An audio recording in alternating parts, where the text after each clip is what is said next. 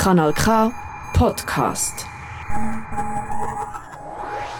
Kanal K Kultur pur mit einem weiteren Spezial zu den 36. Oldner Kabaretttagen. Diesmal zum Thema Wunschfeder. Am Mischpult für die nächsten 60 Minuten Michael Berger. Der Sprung auf die deutschsprachigen Kabarettbühnen ist kein einfacher und der Weg muss hart erkämpft werden. Ähnlich wie beim Fußball kann man versuchen, sich den Aufstieg in verschiedenen Ligen zu erarbeiten. Zunächst mit kleineren Auftritten bei regionalen Events, dann beim offiziellen Casting der Oldner Kabaretttage, bei dem an drei Abenden je vier Nachwuchskünstlerinnen gegeneinander antreten und wo in einem Finale die Jury und das Publikum über den weiteren Aufstieg entscheiden. Wir haben vor zwei Wochen über das diesjährige Casting-Finale berichtet. Letztes Jahr gewann beim Casting Andreas Iserli. Und jetzt darf er bei der sogenannten Wunschfeder gegen eine Kollegin aus Deutschland, Theresa Reichel, und einen Kollegen aus Österreich, Nico Nagel, antreten. Bis vor ein paar Jahren hieß dieser Anlass noch Sprungfeder und war ein harter Wettbewerb. Jetzt ist er auf Wunschfeder umgetauft worden und das Publikum bestimmt am Schluss nicht, sondern darf wünschen, welche oder welcher der drei Kabarettisten nächstes Jahr in die nächste Liga aufsteigt und dann ein abendfüllendes Programm bei den Oldner Kabaretttagen auf der Bühne präsentiert. Starten wir also mit einem Ausschnitt aus dem halbstündigen Auftritt von Andreas Iserli. Der schien mit einem Corona-Schutzhelm auf der Bühne, was aber eher für das geneigte Fernsehpublikum interessant ist. Klinken wir uns deshalb ein in den zweiten Teil seines Bühnenprogrammes Buntes aus der Grauzone. Am Vorabend vom dritten Advent ist der Götti Heinz bei uns daheim am Küchentisch gehockt und hat in ein Kübel gekotzt, das ihm unsere Mutter extra für das hat hergestellt hat. Ich und der Stefan, mein kleiner Bruder, sind im Bischi nebeneinander vor dem Küchenschaft gestanden und ich habe mich gefragt, ob ich meine Küngel Körner noch fresse. Wenn der Götti Heinz das Kübel verkotzt, das ich sonst brauche, um das Küngelfutter abzumessen. Der Götti Heinz ist der kleine Bruder von unserer Mutter. Also klein ist er schon lange nicht mehr. Er ist Metzger von Beruf und sieht hier so aus. Und jetzt ist er eben bei uns daheim am Küchentisch gehockt, hat gekühlt wie ein Schlosshung und zwischendurch immer wieder in das Kübel gekotzt, das ich sonst das Küngelfutter brauche. Gekühlt und gekotzt hat er, weil er schon ein paar traurig war. Und traurig war er, weil sich vor zwei Stunden sein einziger Freund, der Schürch, hat aufgehängt. Mir hat der Götti Heinz wahnsinnig leid und ich habe überlegt, wie man ihm echt eine Freude machen könnte. Da kuschelt mir der kleine Stefan ins Ohr. Komm, Brütsch, wir singen das Lied. Welches Lied? habe ich Liesli zurückgefragt, aber der Stefan hat schon angefangen zu singen. Froh zu sein bedarf es wenig. Und ich habe sofort eingesetzt. Und wer froh ist, ist ein König. Mit einem stechenden Blick hat uns unsere Mutter zum Schweigen gebracht. Der Götti Heinz hat sich die Nase geschnitzt und mit Tränen erstickter Stimme zu uns zu Gielen gesagt, ihr seid etwa noch liebe Siechen. Das hat der Götti Heinz einen bösen Blick abbekommen, so wie gäng, wenn jemand in der Gegenwart von unserer Mutter ein wüstes Wort braucht. Der Schürch, der war Schausteller von Beruf, ist mit einem Rösslispiel an Kilbinen und Dorffest gefahren. Und warum das er sich hat aufgehängt hat, das hat man nicht gewusst. Der kleine Stefan der ist zur Küche ausgeschlichen, genau dann, wo der Götti Heinz angefangen zu erzählen. Während der Nacht hat der Schürch bei ihm angerufen und gefragt, ob ich, ob ich nicht er morgen am Weihnachtsmarkt zu Portlen gefunden Für ihn kann ich das Rösslispiel betreiben. Aufgestellt sei ich schon, aber er kann ich morgen nicht. Götti Heinz hat ja gesagt und er hat der Schürch das Telefon und sich selber aufgeheicht. Bei uns daheim ist ein Moment lang in der Küche Mucksmüsli still geworden, wo der Götti Heinz das erzählt hat. Zum Glück ist dann der kleine Stefan wieder zur Küchentür eingewatschelt und hat dem Götti Heinz unseren Töpfel Küngel auf den Schoss gelegt. Die Mutter hat es wieder mit ihrem bösen Blick probiert. Es hat aber nichts genützt. Der Stefan hat zum Götti Heinz gesagt, wenn du da hinter dem Ohr streichelst, hat er es am liebsten. Und der Götti Heinz hat seine Metzgerpfoten ganz fein auf den Töpfel Küngel gelegt und noch einmal gesagt, die zwei Gielen sind etwa noch Liebe sich. Am nächsten Morgen früh sind der Götti Heinz, der Stefan und ich mit dem Töff auf Burtelfachen. Götti Heinz ist gefahren, jetzt hinterst du. Der kleine Stefan, den haben wir in die Mitte genommen. Der Götti Heinz der hat nur einen einzigen Sturzhelm gehabt, weil der Stefan behauptet hat, dass es verboten sei, ohne Helm zu fahren. Haben wir uns beides Abtropfsäbel auf den Ring da und mit einer Schnur unter dem Kinn festgebunden. Das Bortlerfung haben wir den ganzen Sonntag lang das Rössli-Spiel vom Schürch betrieben. Der, der Götti Heinz hat den Motor bedient, ich habe verkauft und der Stefan hat so eingesammelt. Die Orgel vom Rössli-Spiel hat eine Melodie gespielt, die ich nie mehr werde vergessen La la la la la la la la la la la la la la la la la la la la Es war ein schöner Tag und der Götti Heinz musste nicht mehr kotzen. Alle Kinder sind mit strahlenden Gesichtern auf den Rössli gehockt. Und der Götti Heinz der gar nicht mehr aufhören mit Rössli-Spiel fahren. Auch was schon lange feister war und alle Kinder schon lange im Nest waren. Irgendwann ist der Gemeindearbeiter gekommen, hat den Strom abgestellt. Dann ist das Rössli-Spiel langsamer geworden, die Lichter sind ausgegangen und die Orgel hat angefangen stottern, bis es schließlich ganz still war. Daheim haben meine Küngel auf die Körner gewartet und wie dass man das Rössli-Spiel zu Burtelfung um hätte können demontieren Das hat außer dem Schürch niemand gewusst. Vielleicht steht es heute noch dort, ich weiß es nicht. Wir sind beide Männer geworden. Der Stefan Prokurist und ich Metzger in der gleichen Bude. Und eigentlich hätte ich meine Metzgerlehre gerne beim Götti Heinz gemacht. Aber eines Tages sind wir dann am Grab vom Götti Heinz gestanden. Unsere liebe Mutter hat drei Sätze gesagt. Ich und der Stefan, kein Wort. Beinahe war es sonnenklar, dass der Götti Heinz sein eigener Tod Pfeife gleich ist. Der schlimmste Moment in seinem Leben war der Tod vom Schürch. Und dass er das Telefon aufgehängt hat, ohne ihm Götti Heinz zu sagen, warum. Und ab und zu, wenn ich ehrlich bin, ist es vielleicht auch zwei Jahre einig, dann verhocken der Stefan und ich bei einem Bier im Pöstli. Und dann reden wir gerne über das Gleiche. Nämlich darüber, ob es einer von uns zwei auch schon geschafft hat, jemandem das Vertrauen zu beweisen, indem er an einem traurigen Moment in seinem Leben lässt, teilhaben Genauso wie es der Götti Heinz gemacht hat. Mit uns zwei Gielen, dann am Weihnachtsmerit zu Bortlefung.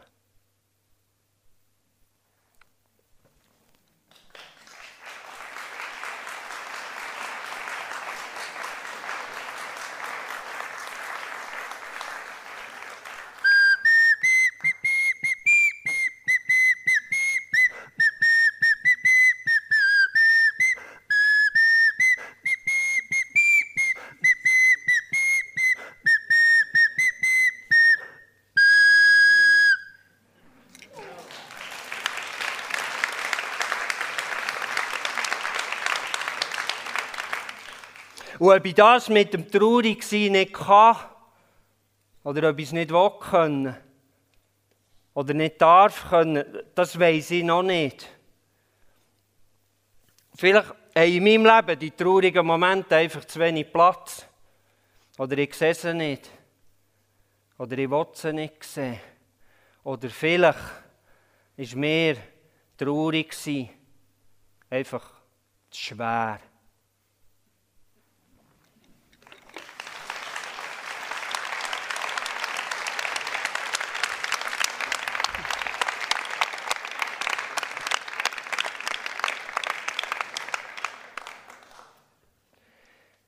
Der Sidi Abdelassar von El Hamma hat mal am Morgen früh noch im Pyjama der Straße vor der Moschee zwei schöne Augen gesehen. Das ist der Anfang worden von seinem Drama. Sie war Tochter von Mohammed Mustafa. Der Abdelassar hat nicht mehr schlafen, bis er bei Mohammed und die Hand angehalten hat und gesagt hat, ich biete 150 Schaffen. Der Mohammed hat geantwortet bei Allah, es freut mich, dass meine Tochter dir gefallen aber sie ist eine emanzipierte Frau und entscheidet darum selber auch, wer sie heiratet und nicht der, der am meisten zahlen kann. Der Abdelassar hat geantwortet, O Sidi, auf so ein kompliziertes Frauenzimmer lasse ich mich nicht ein. Und hätte gleich darauf schon eine einfachere bekommen, die noch schöner war, dafür nicht so eine gescheite. Doch wenn es Nacht wird über der Sahara, dann ärgert sich der Abdelassar über die moderne Zeit an und trauert hier und da der gescheiten Frau noch nach und denkt, hätte ich mich doch früher anfangen Bild an.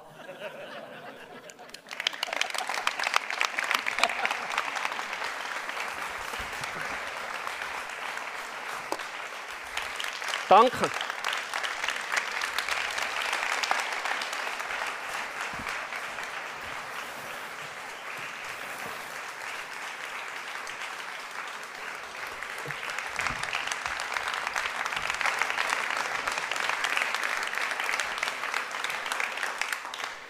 Äh, man, kann sich neuerdings äh, von der künstlichen Intelligenz übrigens auch Geschichten zu einem bestimmten Bild schreiben.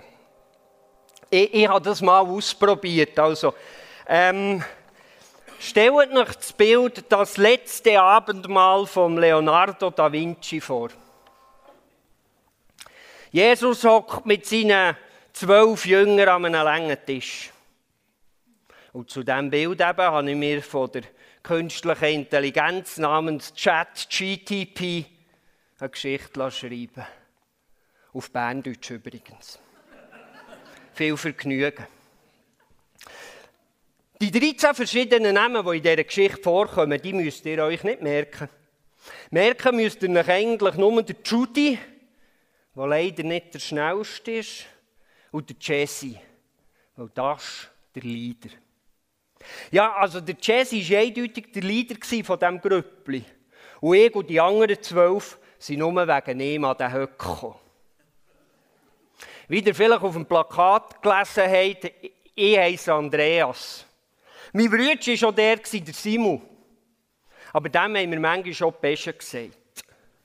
Dann der Johnny, der Berti, der Daddy, der Dömu, der Mattu. Und einen zweiten Simon hat es auch noch. Das sollte man aber nicht verwechseln mit meinem Bruder, wo man ihm eigentlich besser sagt. Sorry, das hat die künstliche Intelligenz geschrieben. Also.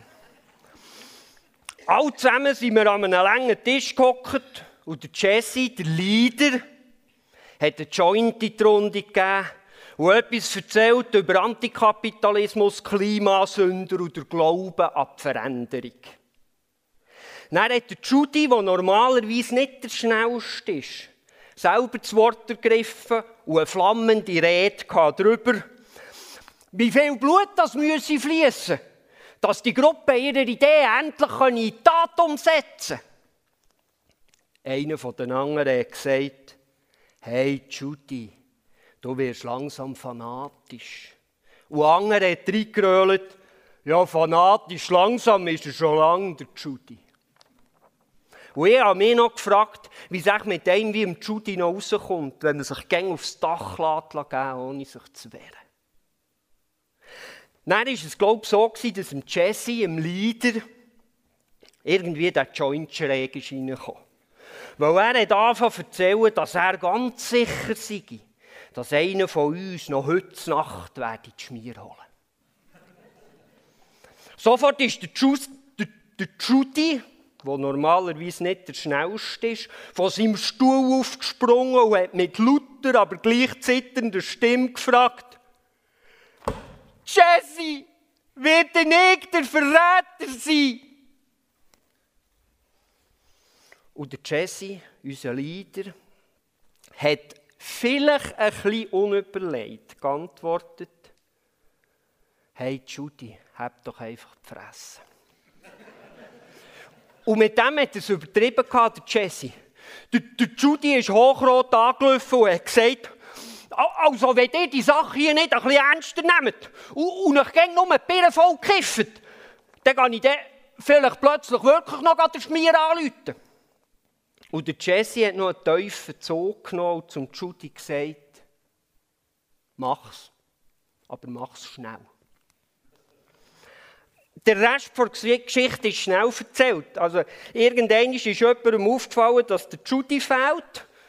Und wieder auftaucht, ist er komischerweise genau dann, wo die Schmier tatsächlich gekommen ist. Und der Judy hat noch zu einem von den Schrotter gesagt, der, der, den ich jetzt auf Insta like, der ist es. Danke. Dann haben sie den Jesse mitgenommen und die Geschichte ging also noch weiter, aber die Zeit ist durch. Einer, der die Geschichte auch gerne erzählt, ist der Mattu. Ihr könnt auch den Cousin oder den Lüko fragen. Die erzählen es ein bisschen anders, die Geschichte. Und der Pole der erzählt auch, obwohl er gar nicht dabei war. Wie gesagt, ich habe die Geschichte über das Bild von künstlicher Intelligenz schreiben und die hat mich dann gefragt, Geschichte verfassen mit Thema das letzte Abendmahl. Und habe ich gesagt, mach's, aber mach's schnell.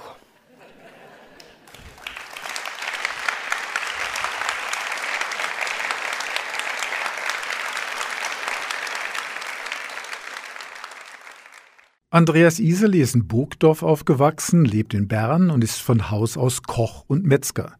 Ich habe ihn nach dem Auftritt gebeten, dem Radiopublikum seinen Corona-Schutzhelm zu beschreiben. Ja, der riesige Corona-Helm, das ist im Prinzip eine Kartonkiste, mit einer, äh, wo man vorne durch eine äh, ganz dünne Plexiglasscheibe rausschauen kann. Es hat auch eine Innenbeleuchtung. Die sieht auf der Bühne ziemlich schick aus. Äh, damit man den Helm nicht äh, ab dem Kopf kippt, ist innen noch eine Ikea-Salatschüssel geklebt, wo sie nachher den Helm auf dem Kopf äh, fixiert. Oben hat es zwei Trichter. Durch einen kann ich innen mit einem Schlauch ein Bier trinken, durch den anderen kann ich eine Zigarette Zigaretten rauchen. Auf der Seite hat es noch einen Ventilator, der nachher den Zigarettenrauch raussaugt, beziehungsweise das Popcorn wieder reinsaugt. Das ist etwa der riesige Corona-Helm. Also wie gesagt, das Beziehen für 95 Franken bei mir und die Visitenkärtchen liegen beim Ausgang. Wie viel Autobiografisches ist in dem Programm zu finden? Ja, das ist sicher wieder immer ein paar äh, Flackern, da immer wieder ein bisschen etwas Autobiografisches auf. Vielleicht ist es mehr ein Grundgefühl von mir, wo, wo, wo sich in diesen äh, Texten widerspiegelt. Es ist nicht so, dass ich jetzt über konkrete Leute rede, die ich kenne oder so, sondern äh, mehr ein bisschen vielleicht äh, meine Lebenseinstellung oder solche, solche Sachen. Kann man davon leben als Kabarettist oder braucht man noch einen Beruf? Also ich bin Koch von Beruf und ich, bin, äh, ich habe Koch gelernt mal und das ist das Beste, was ich im Leben gemacht habe. Und am Grund von mir selbst werde ich immer Koch sein und ich arbeite auch sehr gerne als Koch, wobei in meiner Funktion heute mehr am Computer kochen als in der Küche. Und leben könnte von der Kultur im Moment definitiv nicht, aber äh, ich lege es eigentlich auch nicht auf das an. Ich finde es sehr schön, im, äh, in meinem äh, Brotjob als Koch äh, genug Geld zu verdienen, dass ich mir es leisten kann, genau die Kunst zu machen, die ich gerne mache. Andreas Isali ist im Herbst auf verschiedenen regionalen Bühnen zu erleben mit seinem Programm Buntes aus der Grauzone. Wie er selbst schreibt, mit rotem Faden, blauen Augen und gelben Zähnen und leider abendfüllend. Wünschen wir ihm viel Erfolg beim Verkauf seiner Corona-Schutzhelme. Kommen wir nun zu Theresa Reichel. Sie war 2016 bayerische U20 Slam Poet Meisterin und stand auch im Finale der internationalen deutschsprachigen Meisterschaften. Sie hat Deutsch und Geschichte im Lehramt studiert und gibt für Kinder und Jugendliche Workshops in Slam Poetry. Dass sie sich stark für Literatur und Geschichte interessiert, zeigt sie auch auf der Bühne. Dort versucht sie dem Publikum eine moderne Art von Lyrik zu präsentieren. Theresa Reichel. Ich habe gedacht, ich kann Lehramt studieren, damit ich dann eine Lehrerin sein kann. Uns ist nicht beigebracht worden, wie man eine Lehrkraft wird. Wir haben gelesen. Wir haben Gedichte gelesen, weil ich weiß nicht, ob man das euch in der Schweiz auch beibringt, aber Deutschland ist das Land der Dichter und Denker gewesen. Und deshalb haben wir sehr viele Gedichte gelesen, die ähm, überwiegend von Männern waren, ist mir im Nachhinein aufgefallen. Das hat aber einen ganz einfachen Grund, habe ich recherchiert. Das liegt einfach daran, dass man super spät erst rausgefunden hat, dass Frauen auch schreiben können. Also wenn es ihnen jemand beibringt vorher. Das ist natürlich ein Fehler, der kann passieren, das ist in Ordnung, das macht mir gar nichts aus. Aber deshalb geht es in den Gedichten super oft um Frauen, weil wir sind ein Mysterium. Und ich habe mir gedacht, ich übernehme diesen Part jetzt einfach mal und schreibe ein paar Gedichte über Männer, damit ihr auch irgendwas habt. Und ich fange einfach ganz vorn an in der deutschsprachigen Literaturgeschichte im 13. Jahrhundert im Mittelalter. Okay? Ja. Ich will dringend beweisen, dass ich studiert habe. Im Mittelalter, da ist Männern zum ersten Mal literarisch aufgefallen: Oh! Frauen! Die machen Fehler. Jemand muss ihnen das erklären. Und dann haben die angefangen, Mähren zu schreiben. Mähren sind Moralgeschichten in Versform, ganz, ganz toll. Und es gibt zum Beispiel das Meere von der eingemauerten Ehefrau. Das gibt's echt, das kann man googeln. Der Autor heißt Der Stricker. Er wird wissen, wieso. Und die Story ist folgende, dass diese Ehefrau, die ist einfach das personifizierte Böse, was sie daran äußert, dass sie ihrem Ehemann widerspricht.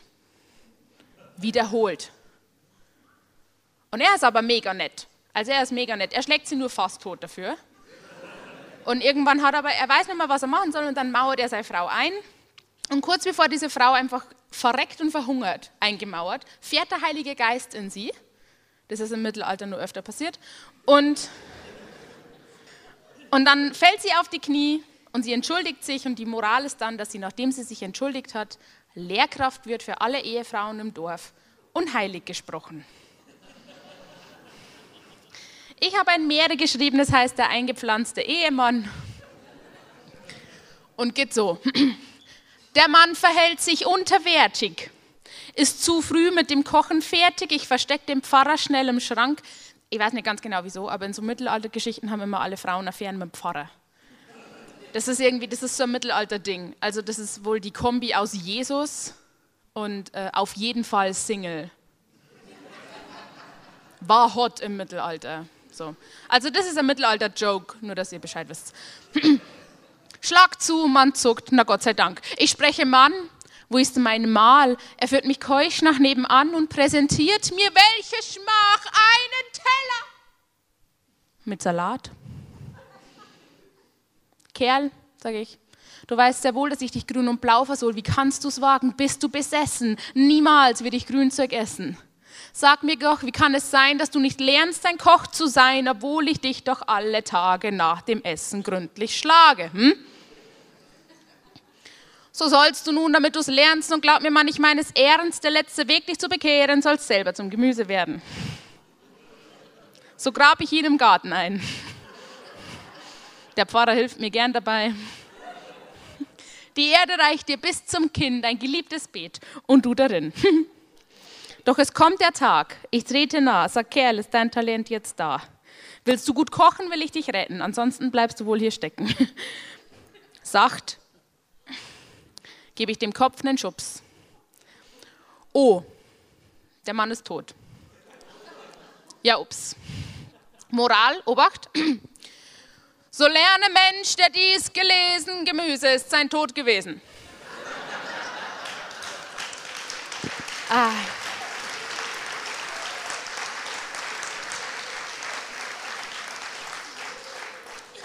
Ihr merkt also, ich habe einen Bildungsauftrag. Mir ist ganz wichtig, dass ihr zum Schluss verstanden habt, was ihr heute gelernt habt. Und wir gehen einfach so auf dem Zeitstrahl ein bisschen weiter. Im äh, 17. Jahrhundert, 16, 1600 bis 1700 war der Barock im deutschsprachigen Raum unterwegs. Wir waren so ein bisschen später dran als alle anderen, wie üblich. Und der hotteste Shit in der barocken Literatur war das italienische Sonett. Das hat zwei Gründe. Erstens, es ist aus Italien. Zweitens, es hat wirklich alle Regeln, die es irgendwie gibt. Es ist das Gedichtstück mit den meisten Regeln auf einmal. Und die Deutschen waren so, ja, gib her den Scheiß. Mm. Om nom nom nom nom nom nom Regelpoetik. Die haben da richtig Bock drauf gehabt. Die waren richtig heiß auf Regeln. Und ähm, Sonette heißen auffällig oft einfach nur an die Frau. an die Jungfrau. Da haben sie gemutmaßt. an das Mädchen. Da waren sie ehrlich. Und es liegt daran, dass diese Dichter hauptberuflich auf Parkbänken rumgesessen sind. Und dann haben die geschaut, wer so vorbeigeht und haben sich schock verliebt, achtmal am Tag. Das war ihr Job. Und dann haben die diesen Frauen und Mädchen, die sie nicht kannten, Gedichte gewidmet. He da, sieh an, mein wunderhübsch Geselle, die Lust kocht schon in mir, da ich dich sehe. Mein Unterkleid ist feucht schon wie die See. Und auch in deinem sehe ich eine Delle. Welch frühlingsklare Nacht, der Mond scheint helle und du scheinst ganz allein auf deinem Weg. Du willst doch, dass sich jemand zu dir legt. Du weinst kaum, als ich deine Lenden pelle. Es hat sich gereimt, was soll ich machen? Okay? So nett schreiben ist mega schwierig. Will nichts hören. Sehr Mühe geben für euch. Du Hexer, dass ich immer an dich denk, lässt Sünde schließlich süß und fein mir werden. Und endlich mache ich meiner Pein ein End. Ich sehe die Unschuld, die im Blick verderben. Ich hüt sie mir als Jüngling dein Geschenk, solange, bis wir eh bald alle sterben. Und jetzt sind wir in der neuen Sachlichkeit von den Epochen her. Die war 1925. Das ist erst 100 Jahre her. Da haben Frauen schon fast wählen dürfen bei euch.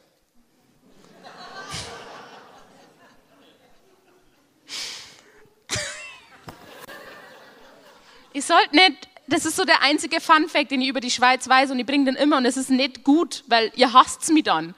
So. Aber in Bayern machen sie auch alle immer über Bayern lustig und ich finde es super lustig. Also habe ich gedacht, ihr habt es vielleicht bisschen, ihr findet ihr es eh lustig. Also, in der Sach neuen Sachlichkeit ähm, war, also es ist jetzt 100 Jahre her, habe ich gedacht, gut, da hat man bestimmt mittlerweile schon wissenschaftlich erforscht, dass äh, Frauen auch Menschen sind. Man war fast so weit. Man war bei, bei, bei Lebewesen war man schon. Und es gibt zum Beispiel ein Gedicht von Ödön von Horvath, das heißt Aerotisches Barmädchen. Da sagt er folgendes: Ria rülpst, Schulze kotzt, draußen mit Lou am Kellner gefotzt. Während Annette, das arme Vieh, beißt ihrem Kavalier ins Knie. Dies ist zwar nicht fein, aber manchmal muss man unkeusch sein. Oder zumindest so tun, als wäre man ein läufiges Huhn. Finde ich persönlich jetzt einen fraglichen Tipp an Frauen allgemein. Aber er war bestimmt Experte oder so. Der wäre bestimmt auch bei Stern TV gewesen. Ähm, ich habe einen sachlichen Heiratsantrag formuliert. Und wenn jemand einen Antrag vorhat, sagt Bescheid. Ich leite ihn gerne her, ihr könnt ihn gerne haben. Ähm, er klingt ungefähr so. Die Mutter sagt, ich solle mich vermählen. Das sagt sie schon sehr lang. Ich dachte mir, würde ich dich jetzt wählen, wäre ja endlich weniger bang. Du bist nicht hässlicher als doch die meisten. Die Bank sagt, du bist nicht mehr im Kredit. Der Charakter ist zwar gerade nicht vom Feinsten, doch die Mutter lobt gesunden Appetit. Nicht, dass ich deine Frau sein will, versuche mich zu verstehen, doch als Frau ist man gesellschaftlich dahin, wird man nicht mit einem Mann gesehen und so nehme ich dich halt an als meinen Gatten.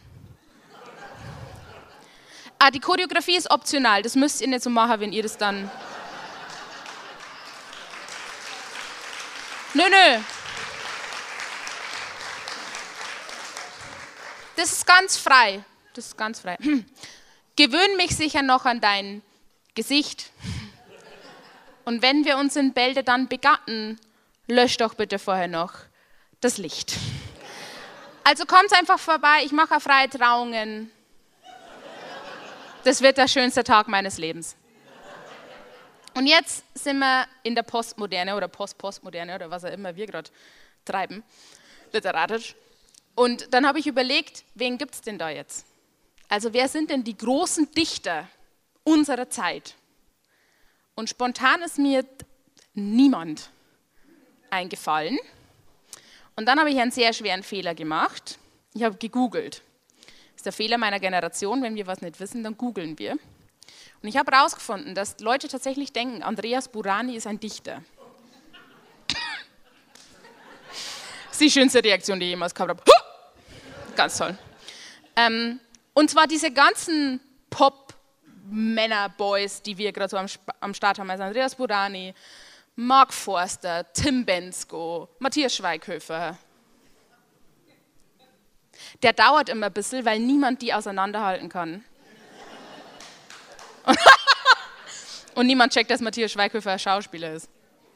Auf jeden Fall habe ich dann einen zweiten sehr großen Fehler gemacht, nämlich ich habe mir die Texte von denen angeschaut. Sollte man nicht tun, auf gar keinen Fall. Und zum Beispiel hat Tim Bensko ein Werk, das hat, heißt Bei dir sein und das sagt er folgendes. Ich will mit dir zu zweit alleine sein. Ich schließe uns in deiner Wohnung ein. Zwischen uns darf nicht mal Platz zum Atmen sein. Das Salz auf deiner Haut ist meine Wirklichkeit. Du darfst jetzt nicht verlegen sein. Ah, Timmy. Darf ich Timmy sagen? Timmy, ist er da? Schade. Okay. Timmy, das ist nicht, wie es funktioniert. Du schließt mich nicht in meiner Wohnung ein, weil du hast keinen Schlüssel, mein Freund. Ich hätte gern Platz zum Atmen, ich hätte gern, dass die Wirklichkeit deine Wirklichkeit ist, sonst haben wir beide ein Problem. Ich hätte außerdem gern, dass du mich nicht an Stellen leckst, wo es salzig ist. Und wenn ich verlegen sein will, dann hältst du dein Maul, Tim Bensko. Nur, dass das geklärt ist. Ähm, das ist eigentlich die wichtigste Message heute. Dass Tim Bensko sein Maul halten soll. Und ich werde jetzt nicht singen, weil das können andere Leute deutlich besser als ich. Äh, ich habe aber noch ein Werk in dem Stil geschrieben und damit man merkt, dass es modern ist, habe ich sehr viele englische Wörter benutzt. Okay? Es wird jetzt zweisprachig, also dreisprachig eigentlich. Für mich zumindest. Okay. Boy, du bist so sweet. Bin sicher, dass es nicht am Rausch liegt. Deine Wangenknochen sind on fleek. Dein Bart ist mega flauschig. Das ist der beste Reim meines Lebens. Ab jetzt. Hab dich auf Insta ausgecheckt, dein Body ist vom Feinsten und laut deinem Auto kannst du dich mich als Frau auch leisten. Sweet Baby Jesus, du bist der Inhalt meiner Träume mit deinen roten Sneakern und deiner ganz natürlichen Bräune. Dein Mund sieht aus wie vom Chirurg. Aus deinen Augen glitzert Liebe. Für dich halte ich alle meine Tage frei, verschiebe all meine Termine. Ich schwöre, ich habe mich schockverliebt. Stehe nicht nur auf dem Schlauch. Komm in meine Wohnung, mach mir einen Kick in deinen Bauch. Ja, das war das.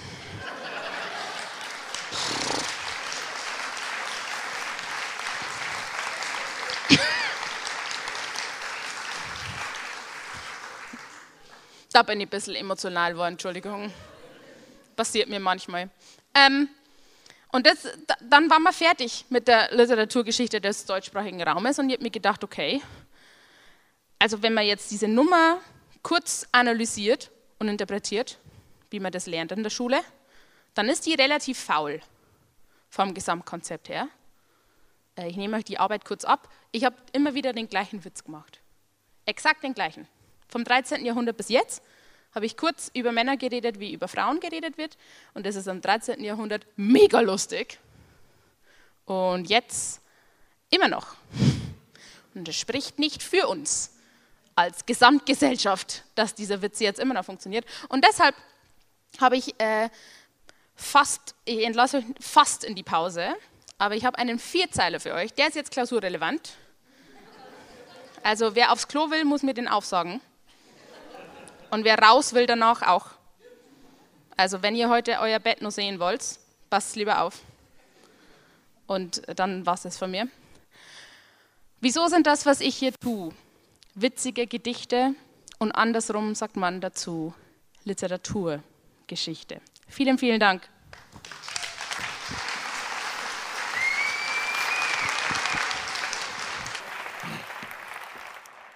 Theresa Reichel. Seit der Corona-Bühnenpause ist sie auch regelmäßig mit Videos auf Instagram, TikTok und YouTube zu sehen, wo sie über klassische Literatur und Feminismus, aber auch über Make-up redet. Inzwischen hat sie über 50.000 Follower. Ich habe sie gefragt, wie viel ihr Programm mit der echten Theresa Reichel zu tun hat. Mein Programm ist ein Streifzug durch mein Leben, quasi durch mein bisheriges 26-jähriges Leben. Deswegen dauert es 91 Minuten, weil so viel habe ich noch nicht erlebt. Und es geht um alles, was mir nahe geht und alles. Das Programm ist alles, was ich aktuell zu sagen habe. Du hast vorhin erwähnt, dass du sehr stark auch im Internet, in den sozialen Medien aktiv bist. Was kann man dort sehen, hören, äh, sich äh, anschauen? ähm, Im Internet ist, ich probiere mir sehr die Waage zu halten zwischen Gesellschaftskritik und Quatsch. Also ich rede sehr, sehr, viel über meine Nägel zum Beispiel oder über meine Schminke, weil, mich, weil das mein Hobby ist und ich mag das gerne, auch gerne über Bücher, die ich lese. Ich rede aber auch gerne drüber, wenn mich irgendwas aufregt oder wenn irgendein Herablassen geäußert hat in der Öffentlichkeit und, oder wenn mir irgendwas Homofeindliches zum Beispiel passiert ist, mir und meiner Partnerin. Ähm, also ich probiere die Waage zu halten zwischen Quatsch und Ernst. Beruflich setzt du dich mit dem Thema auseinander, weil du ja, glaube ich, auch Seminare gibst, Workshops. Äh, ich gebe zum einen Poetry Slam Workshops, weil das zumindest in Deutschland im Lehrplan steht ganz oft. Und ich habe ein Buch rausgebracht, wo es um den deutschsprachigen Literaturkanon geht und auch die ganzen Diskriminierungen, die da eine Rolle spielen. Und jetzt fahre ich auch damit an Schulen und sage quasi den Jugendlichen, dass sie nicht wirklich alles lesen müssen, was die Lehrkräfte vorgeben, sondern dass man da auch Mitspracherecht hat als Jugendliche. Man kann ja auf äh, deiner Webseite auch nachlesen, welche Autoren du empfiehlst. Kannst du unseren Hörerinnen und Hörern äh, ein paar Tipps geben? Ich bin zum Beispiel ganz, ganz großer Fan von Luise Gottsched. Die ist ganz, ganz toll. Das war die Frau von, von Gottsched und die hat ganz herrliche Komödien geschrieben und ganz, ganz tolle Gedichte. Ähm, ich liebe auch Gabriele Reuter ganz arg. Die hat ganz, ganz viele Romane rausgebracht. Auch. Und mir war es eben wichtig, dass diese Liste an Werken nicht nur in meinem Buch drin ist, sondern dass die eben auch im Internet ist, dass man die kostenlos nachschauen kann. Und ich werde die da immer weiter aktualisieren. Ein Blick auf die Webseite theresareichel.com lohnt sich. Dort speziell das Kapitel Soll ich das gelesen haben? mit Tipps zu einer ganz anderen Literaturliste. Kommen wir nun zu Nico Nagel. Er ist Stand-up-Comedian und Kabarettist aus Wien und hat Korea-Wissenschaften studiert. Nico Nagel war lange Zeit als Nikorrekt unterwegs, nun wieder unter seinem bürgerlichen Namen Nico Nagel. Er hat verschiedene Kabarett- und Slam-Auszeichnungen erhalten, wie den Wiener Kabarettpreis und den Salzburger Sprössling. Er moderiert Events und klärt im Buch Die Dino-Diät auf, wie er versucht hat, ein halbes Jahr ohne Erdölprodukte auszukommen. Hören wir nun von Nico Nagel einen Ausschnitt aus seinem Programm Narrenfreiheit. Also wir brauchen ein gemeinsames Feindbild. Aber irgendetwas, wovon jetzt von uns hier herin jetzt, sag ich mal, niemand betroffen ist. Ja? Wir, wir müssen irgendjemand anderen suchen, ja? irgendeine Gruppe, die so klein wie möglich ist, sagen wir so, Eskimos. Ich weiß nicht, ob ihr das wusstet, aber äh, die sind ja schuld an der Klimaerwärmung. Ja? Also die Polarkappen schmelzen ja nur, weil die da oben ständig in den Schnee brunzen. Schaut mal, schaut mal eine Doku. So Sogar die armen Eisbären haben schon ein ganz gelbes Fell vor lauter Urin. Und selbst der Eisberg, der damals die Titanic versenkt hat, den haben sie ja abgeschnitten mit ihren Harnstrahlen.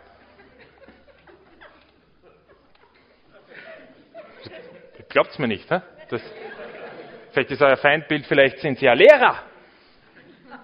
Oder für Lehrerinnen hier herin. Ne? Euer Feindbild sind wahrscheinlich äh, Kinder. Na, wir brauchen, wir brauchen irgendwas. Ich weiß nicht, was ist euer Feindbild? Keine Ahnung. Sind es äh, vielleicht äh, alte weiße Männer? Oder Frauen? Oh, die Weiber. Lasst es raus. Lasst es raus. Ja, könnt sich ruhig äh, ruhen. Ja. ja, genau. Ja, perfekt. Je mehr Feindbilder im Publikum, desto leichter haben es die Psychopathen auf der Bühne.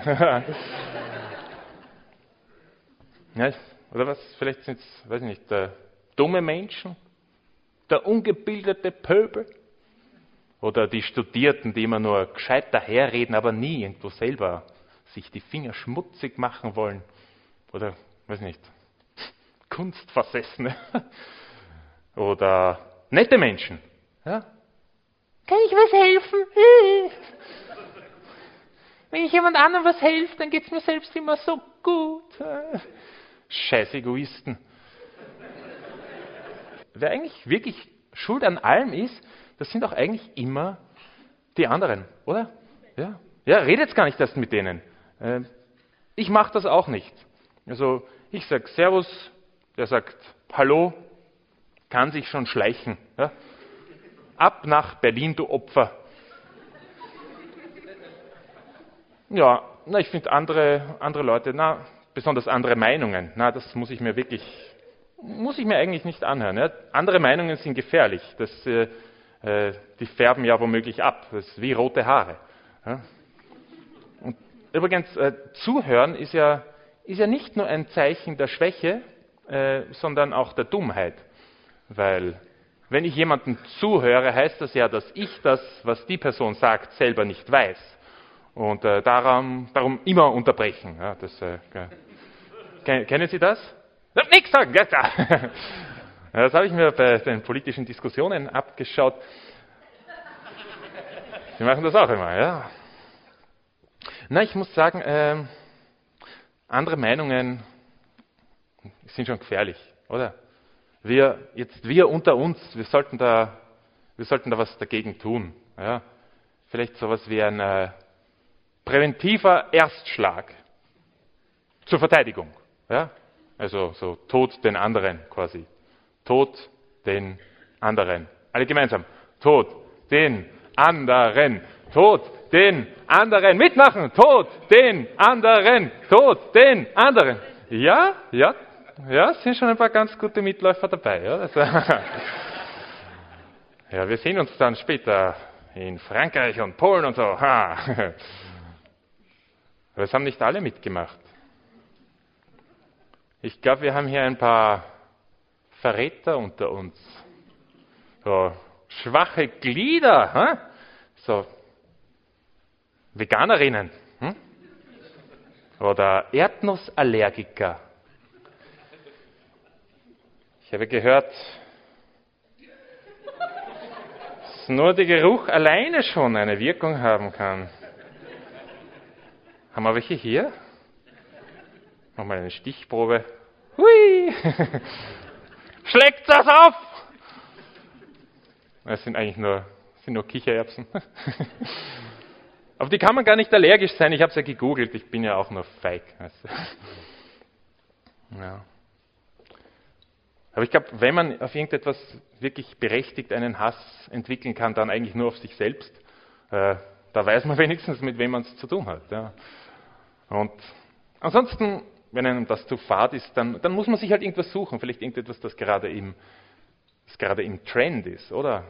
Also, also ich habe mir zum Beispiel Bill Gates, ja, Bill Gates habe ich mir gesucht, der ist, na, ich weiß nicht, ob Sie das wissen, aber Bill Gates ist ja der Erfinder des Coronavirus. Weil beim Coronavirus muss man die Fenster öffnen. Fenster auf Englisch Windows.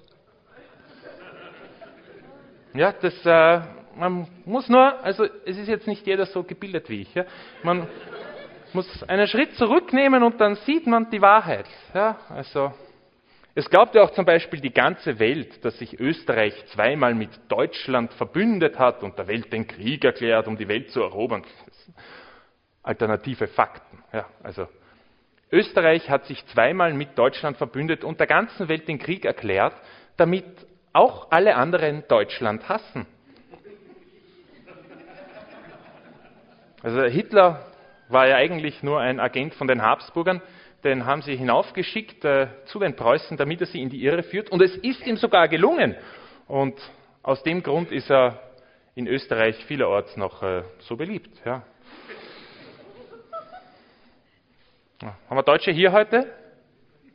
Ja, ne? nicht zu laut werden, gell? sonst kriegen sie wieder Angst. Ja? Jesus Christus, äh, der Erfinder von Bodybuilding, Ja, warum sonst gibt es eine Übung namens Kreuzheben? Auf Englisch übrigens Deadlift. Ja, das ist quasi Auferstehung der Toten. Ja. Sein, seine Trainingsmethoden sind auch erst äh, lange nach seinem Tod äh, äh, zu einer eigenen Religion geworden. Das nennt sich heute CrossFit. Und selbst die Bibel ist ja eigentlich nur eine, seine, eine Anleitung für eine Fitnessprüfung am Ende des Lebens. Und darum heißt sie ja auch Test am Ende.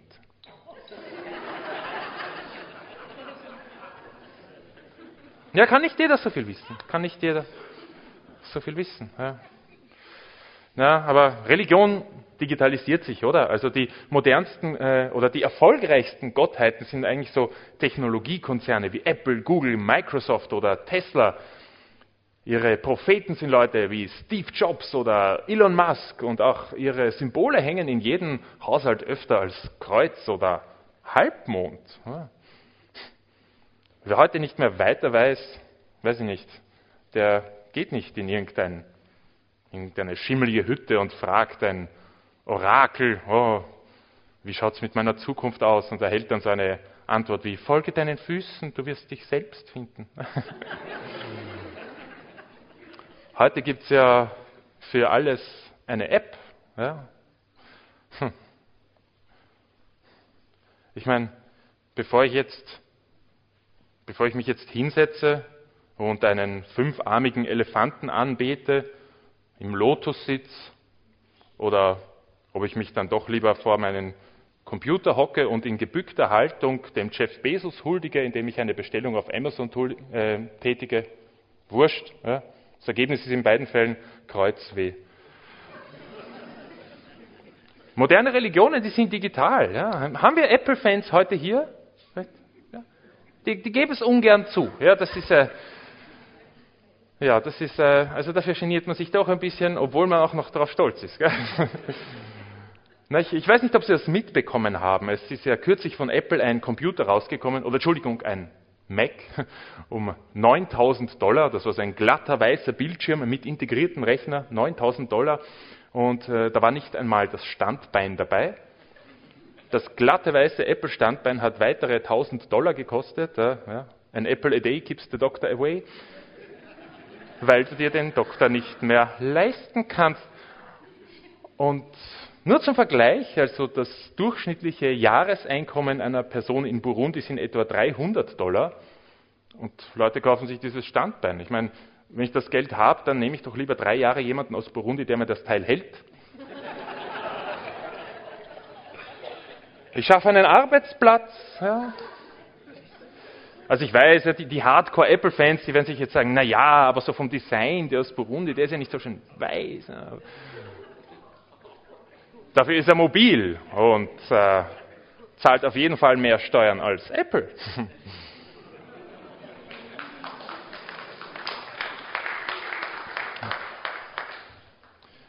ja. Aber es, es, ist ja nicht, es ist ja nicht einfach. Ich bin ja, auch, ich bin ja auch voller Fehler. Also mein Konsumverhalten, das ist unter aller Sau. Ja, wie ich da letztens nach Hause gekommen bin mit einem Einkaufssack, der war so voll, dass eine Mandarine hinausgepurzelt und in meinen Stiefel gefallen ist. Boah. Wegen meines Konsumverhaltens wurde diese Frucht zum Früchtling. Auf Englisch Refugee. Ja, da müsst ihr jetzt durch. Also und ich habe dann einfach meine Dienste als Schlepper angeboten und sie über die Vorzimmerroute getragen ins Wohnzimmer und dann dort ausgeleert in meine Obstschale oder wie ich sie nenne, das Früchtlingslager Drei Kirschen. Und äh, dort ist sie auch gleich willkommen geheißen worden. Ja. Also da äh, war äh, der Preiselbert und seine Frau, die Holunda, die war ganz aus dem Häuschen. Die hat gesagt so, ah, was bist denn du? Woher kommst denn du? Du hast so eine schöne Orangenhaut. Das geht natürlich nicht. Hat sich auch gleich die Avocado dazugeschaltet und hat gesagt, ah Mensch, hallo, äh, äh, Holunder, äh, das geht überhaupt nicht. Also erstmal, das ist eine Mandarine und keine Orange und zweitens, du kannst nicht die Haut angreifen, das ist totally inappropriate. Dann kam auch noch die Ananas und hat gesagt, Avocado, mach dich nicht so wichtig. Du bist ein Gemüse, das ist eine Obstschale, schlecht dich. Ja?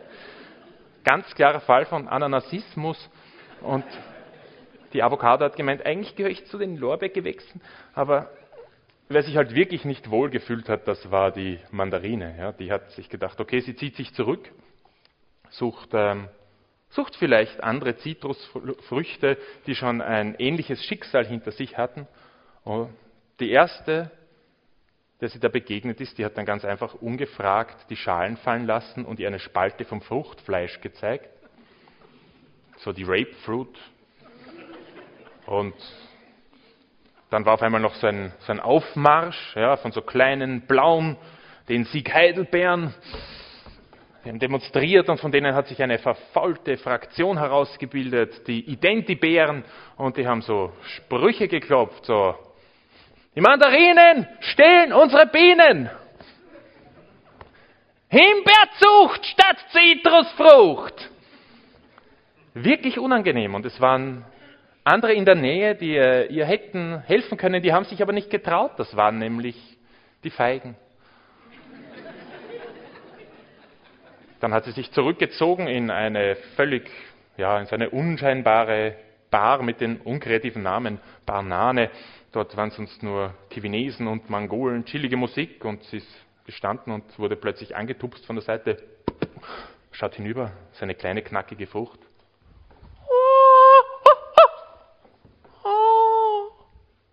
Ich bin der Bruce Litchi.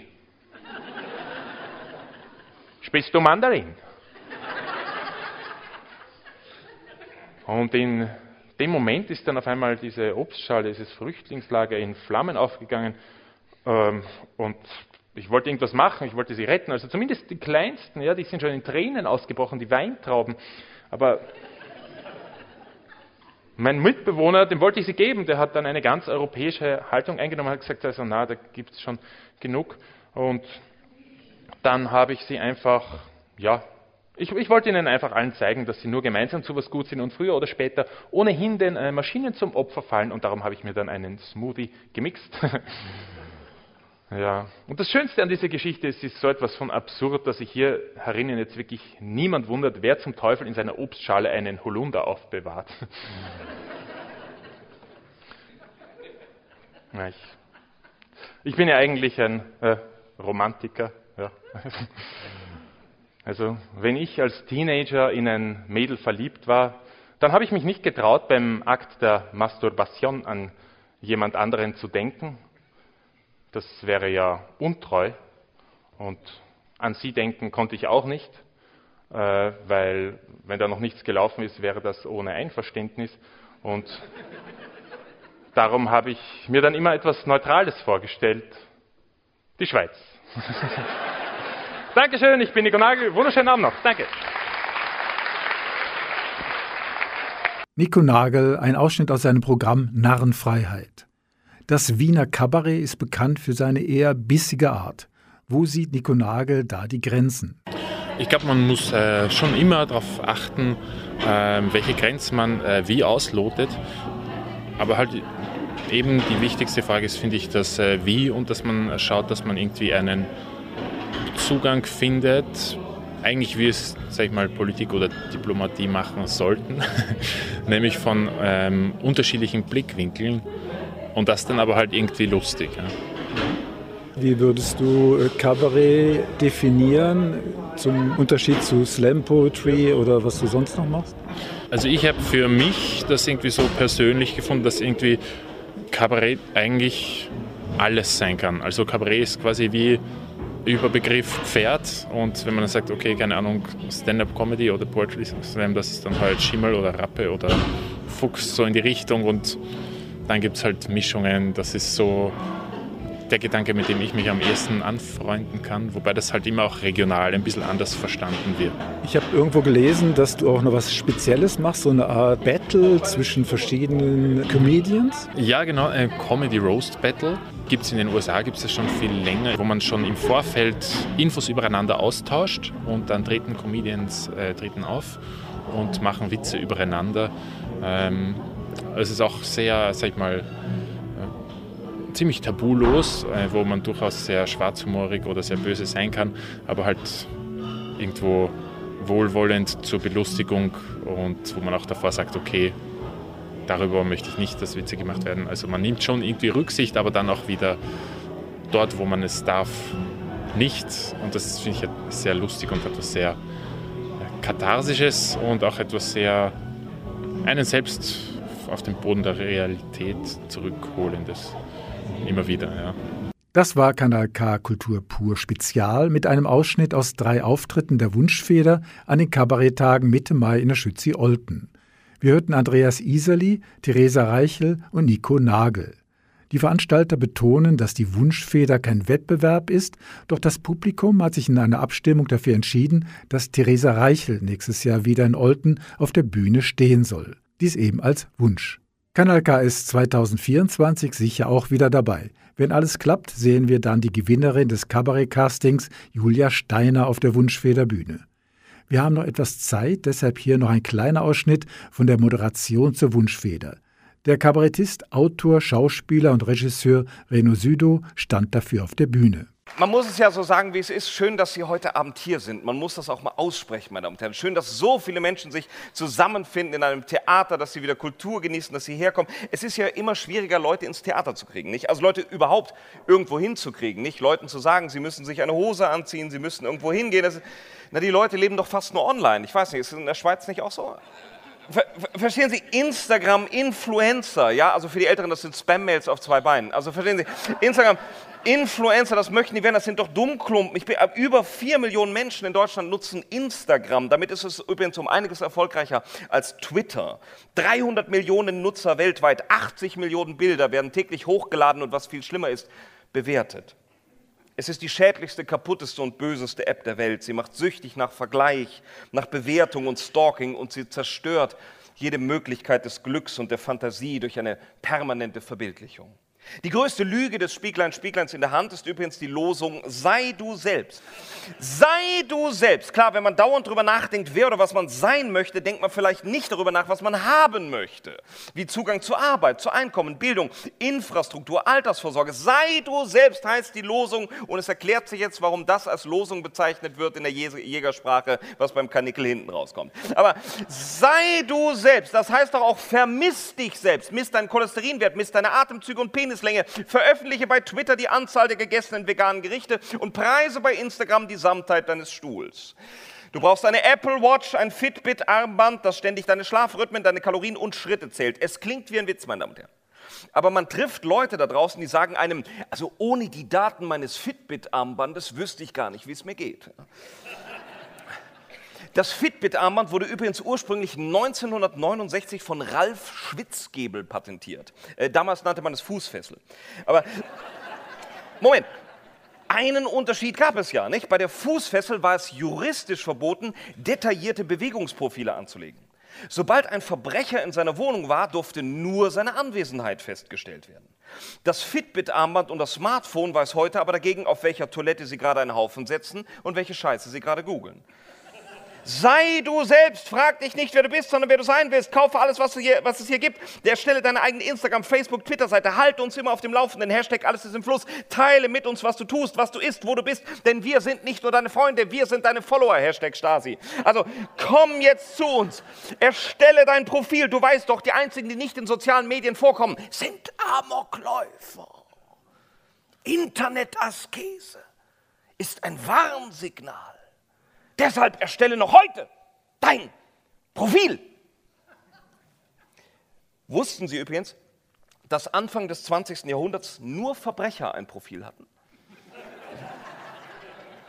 Ich meine, all diese Sachen, Profilerstellung, Selbstüberwachung, Selbstvermessung, das sind eigentlich alles Systeme aus der Psychiatrie. Heißt das jetzt, wir leben alle in einem Irrenhaus? Ich meine, das ist ja erstmal kein Grund zur Sorge. Sorgen macht mir eher die Frage, wenn wir im Irrenhaus leben, wer sind dann die Wärter? René Südow, Moderator bei der Wunschfederveranstaltung bei den Kabaretttagen in Olten. Herzlichen Dank an Anita Huber und Kurt Schwaller von den Kabaretttagen für die freundliche Unterstützung. Bei Kultur pur geht es bereits am 3. Juni weiter mit der Filmfestival Tour. Dann mit dem Festival of Transculture Cinema in Freiburg im Breisgau, mit der Kurzfilmnacht in Baden, Wettingen und Aarau sowie dem Bildrausch Festival in Basel. Vom Mischpult verabschiedet sich für heute Michael Berger. Das ist ein Kanal K Podcast Jederzeit zum Nachhören auf kanalk.ch oder auf deinem Podcast App.